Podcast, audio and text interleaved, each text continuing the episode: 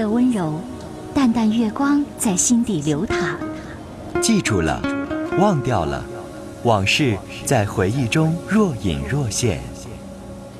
褪去伪装，婚姻、家庭、情感，一一诉说。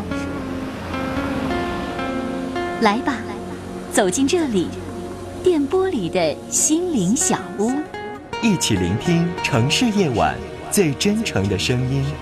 陈峰与你相约，为你情感解惑，给你情感答案。陈峰主播，心事了无痕。心心事了无痕。心事了无痕。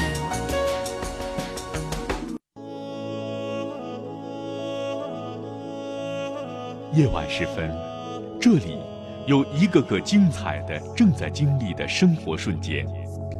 这里让您终于可以听到那些已经渐行渐远却无法割舍的婚姻、家庭、情感的牵挂。来这里讲述你的烦心事，聆听城市夜晚最真诚的声音。陈峰和你一起聆听心事。倾听感动，陈峰主播，心事了无痕。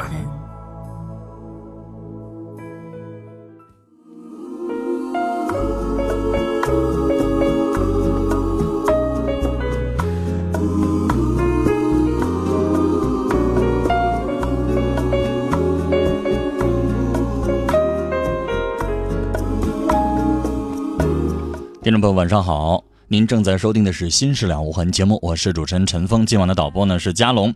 好，听众朋友，以下时间欢迎您通过电话和短信的方式参与我们的节目。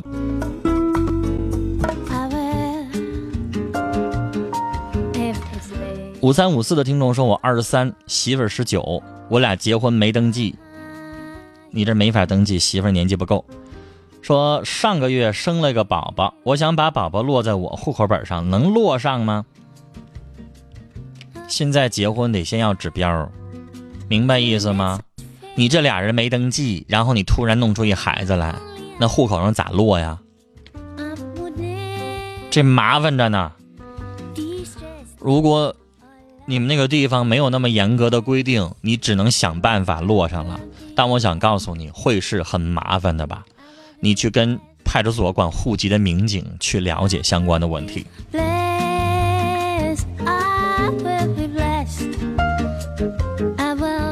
五幺四六的听友说：“我上大学二年级，女朋友在家上班，最近课程紧，业余时间我打工，少有自由的时间。虽然天天打电话，但是没有以前那么经常的陪她，所以她很多时候不高兴，打电话经常也不知道说什么，也有时候吵架。我该怎么做呢？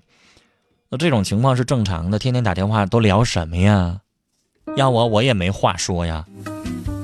让你女朋友应该多一些理解，然后回过头来你也多理解她，老也见不着你烦呗。”但你女朋友如果老不理解你的话，我觉得你们的感情也够呛。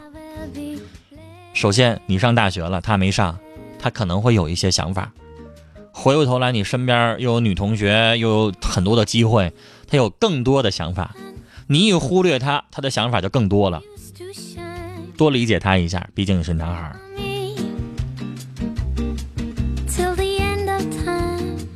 九零幺九的听众说，去年参加了一个。唱歌的比赛，认识一女孩，我不喜欢她，可她老缠着我，打扰了我的生活，怎么办？是这意思吗？您的短信到这儿为止没有了，换个电话，他又不知道你们家，又不知道你在哪住，不再搭理他了，你的事儿就很简单啊。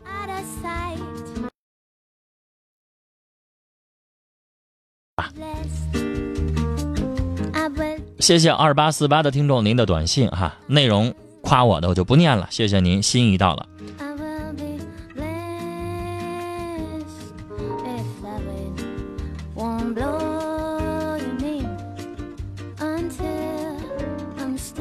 幺九三七的听众说，我属马，有朋友给我介绍一男朋友，啊，我姓马，有有朋友给我介绍一男朋友姓温，家里边就不同意，就因为他是姓温。说温马不好，这太迷信了！你拿迷信的理由来问我的话，我要是你不会搭理你们家里边那个迷信的说法的。现在这些东西太多了，又星座啦，又生肖啦，你再找个没事算命先生给算这个，都当成问题，你还能找着了没？我怕你这样永远也找不着。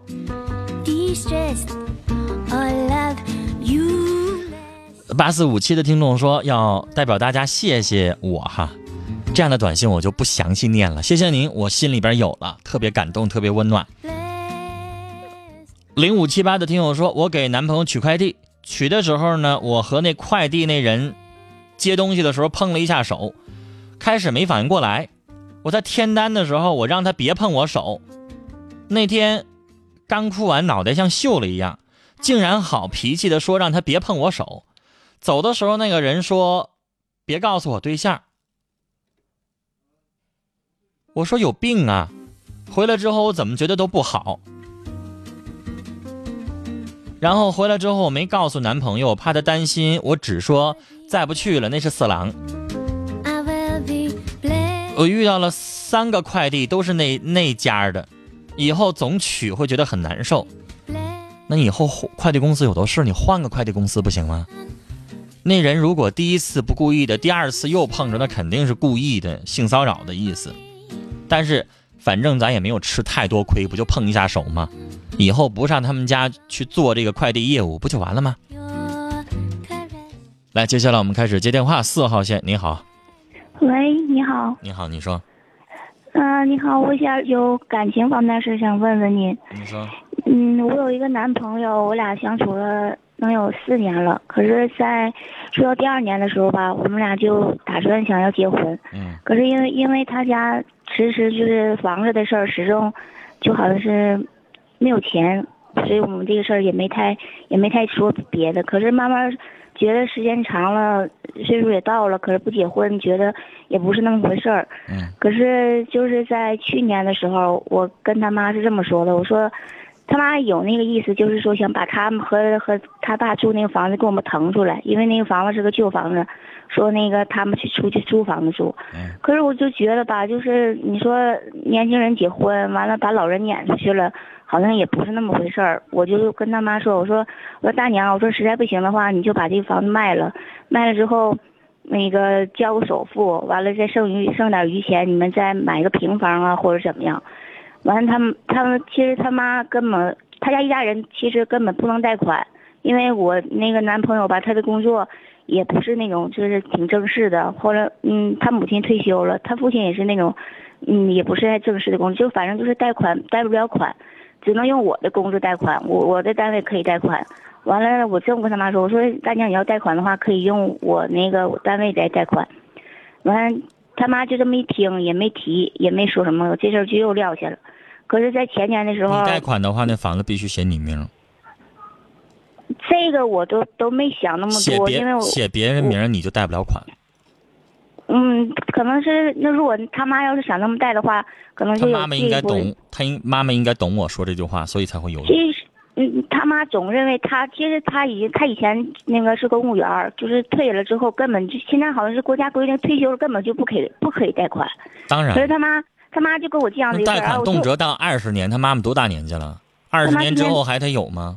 对呀，都五十六岁了，根本就不能贷款。他可是他就不他就给我犟，他就说他能贷。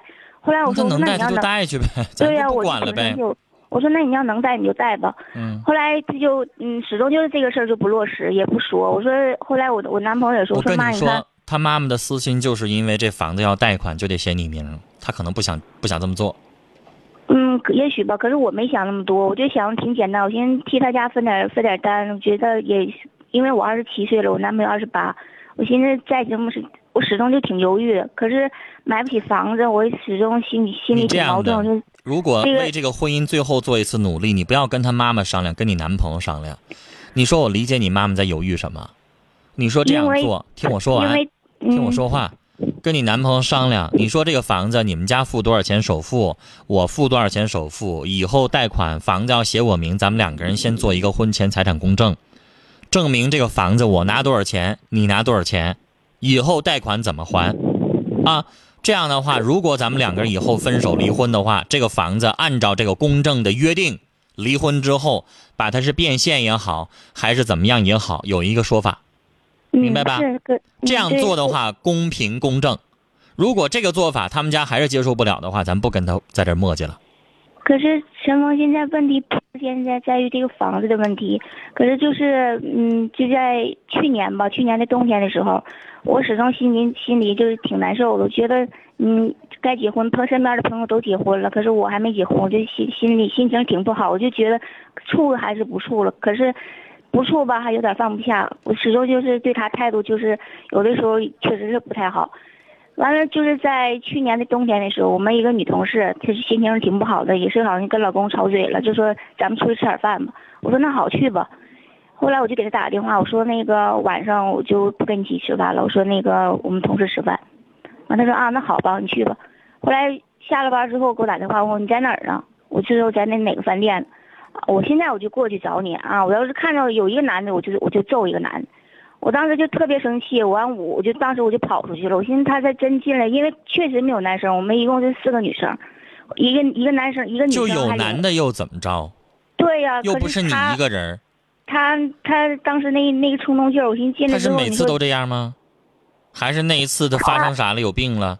他这个现象就有点像上一个男的打电话，就心眼儿特别小，总是好像是没事给你打电话，他经常就这样。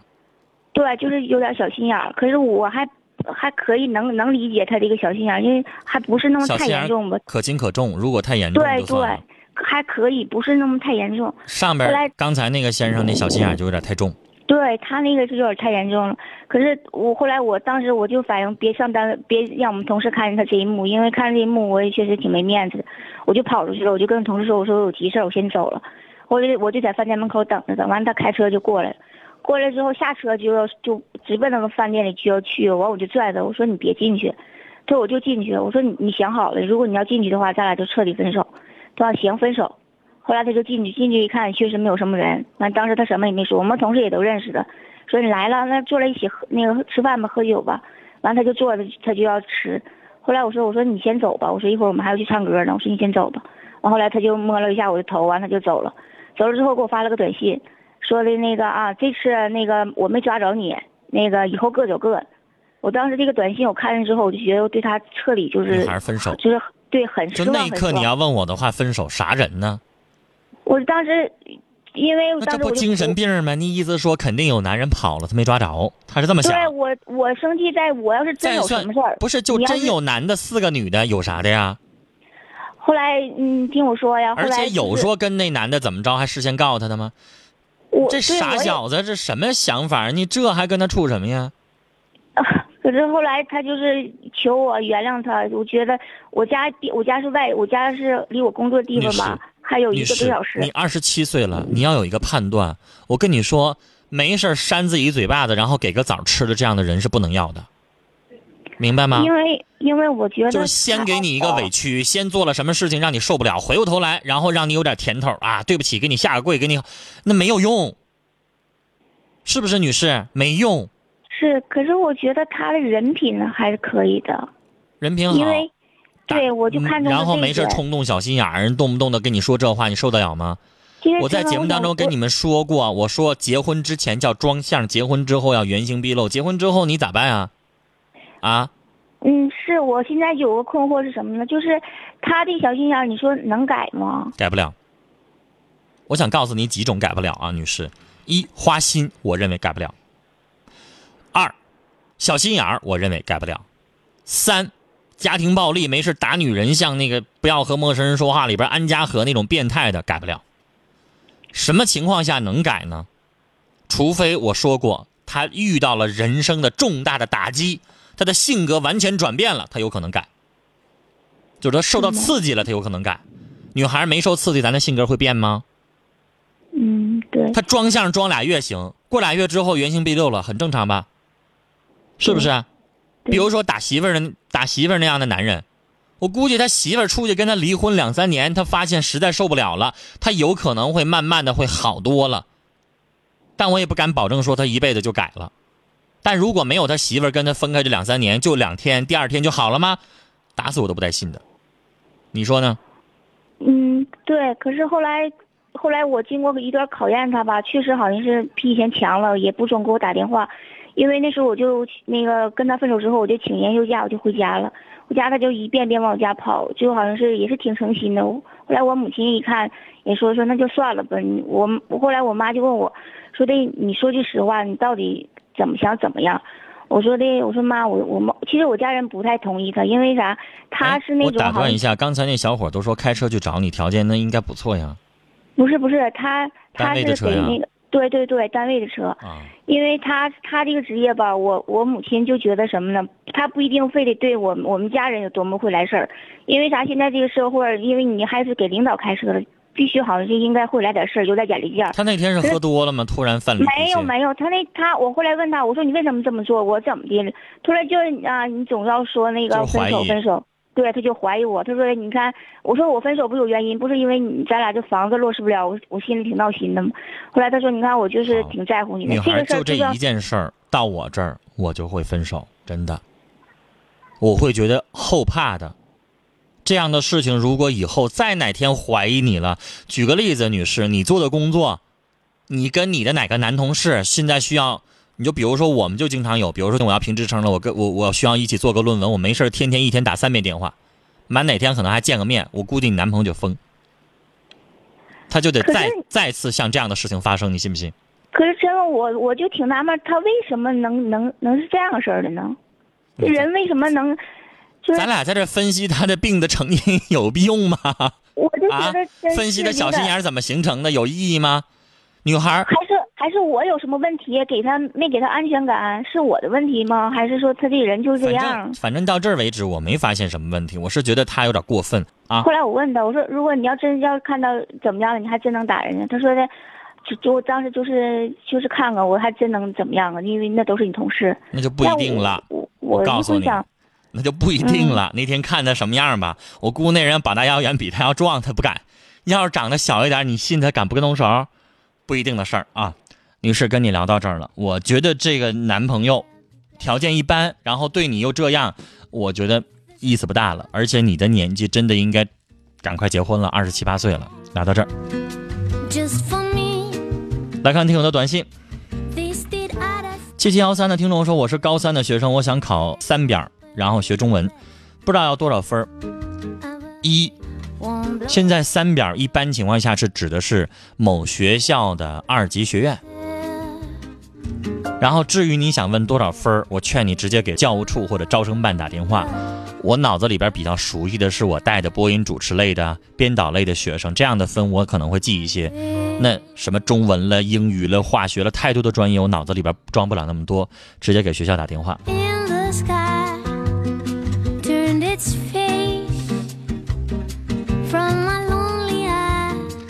五九三三的听众说，一直没勇气给你打电话支持节目，但我是个第三者，我相信爱只有一次。啊，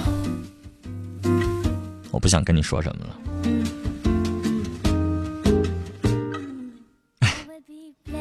三五三四听众，您的短信我不念了，我只能告诉您，我没小孩。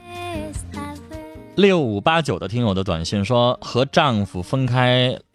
分别开了两家店，他的店不景气，我的店常给他的店投资，可他的店的钱，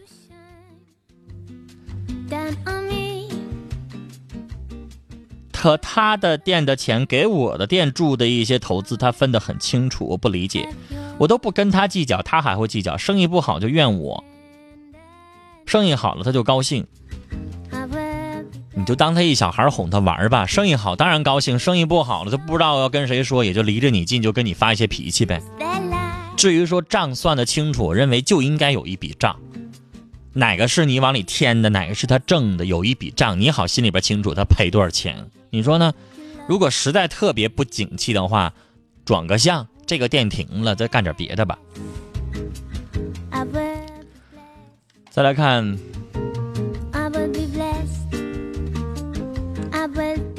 七二零幺的听众，呃，这短信稍微长了一点，四条说，寝室有时候室友电脑声音开得很大，那声音整个寝室都能听见，我就烦。我的概念是每个人都应该明确在寝室都要把声音调小一点。是我把自己的习惯强加于人吗？我是在集体当中太遵守规则吗？我心里不平衡。这种东西相互理解吧。集体生活肯定会遇到这样的问题。他要放个音乐挺好听的，那你就听了。如果他放的东西干扰你正在做的一些事情，你就善意的跟他提一声，小点声。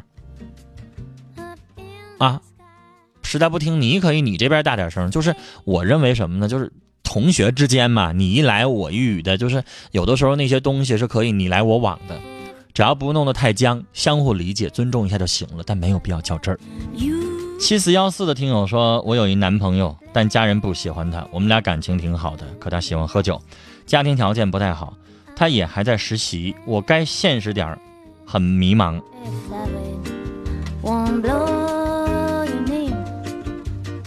家庭条件好不好，不是最终的选择偶的标准，最终的你要看这小子他有没有本事。他有本事，家庭条件会随着他以后的发展挣来，很多人也都是这么做的。但如果就算他家里边有金山银山，这小伙子啥也不是。你跟他也有哭穷的时候，挑有前途的这样的丈夫、这样的男朋友，这需要看你的眼光了。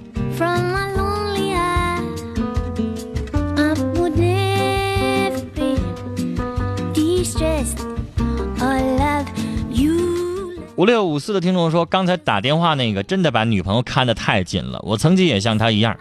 总看着女朋友，那样你只能去失去她，还是改变咱自己吧。有一种爱，叫放手。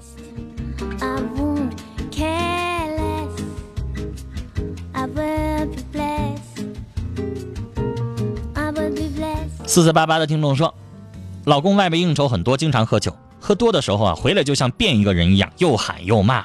孩子刚两岁多，每次闹，孩子都吓得大哭。和他吵完之后，第二天他和没事人一样。你说我该怎么办呢？让他不喝或少喝，他从来就不听。他不是平时天天喝酒的人，就是只要喝的时候就喝多，一样喝多了就大变样了。如果他正经的是因为应酬，我想说有的时候是没有办法避免的。男人在外面有这样的事情，但如果回来作，就不像话了。咱可以理解他碰到一些应酬的事情，可能要喝酒。但是回来要作，这是你要需要约束他的，告诉他，如果再回来作，以后就不让他喝，或者喝多了就不要给我进这个门七幺六七的听众说，和对象在一起一年了，他很爱我，很会照顾我，我想借这个机会告诉他，希望我们永远幸福的在一起。八五二五的听众说，网恋快四个月了，我们的感情发展的很好，他想上我们家去见一下父母，可是我怕父母接受不了，我该怎么办？这种情况下最好不要跟父母说是网恋，只要一说网恋，父母就觉得不靠谱。这小伙再好，可能也不接受。你没有必要非得说网恋，你就说谁介绍的，或者是怎么样的。然后你得确定这小伙你已经处时间长了，很肯定了再见父母。你有没有见过他身份证、户口什么的相关的一些证件？见过他父母没有？相关的一些东西，如果你都知根知底了，我再去，我再建议你去见你父母，因为网络上的东西有的时候真得防备一下。再来看零四七六的听众说怎么办？我好像喜欢上一个女孩，我们并没有认识多久，她只是有时儿有时候对我有小小的关心，我就好开心，感觉自己好奇怪。可是我不想成为同性恋，怎么办呢？说到最后，你才告诉我这是同性恋的故事，这得确定一下自己的性取向。如果你真的选择同性的话，我会有点担心。毕竟这条路绝对是坎坷的，不好走的。如果你可以正常的选择异性的话，我会祝福你。最起码在这个人生的十字路口，这个性取向的问题选好了，一辈子就不能后悔了。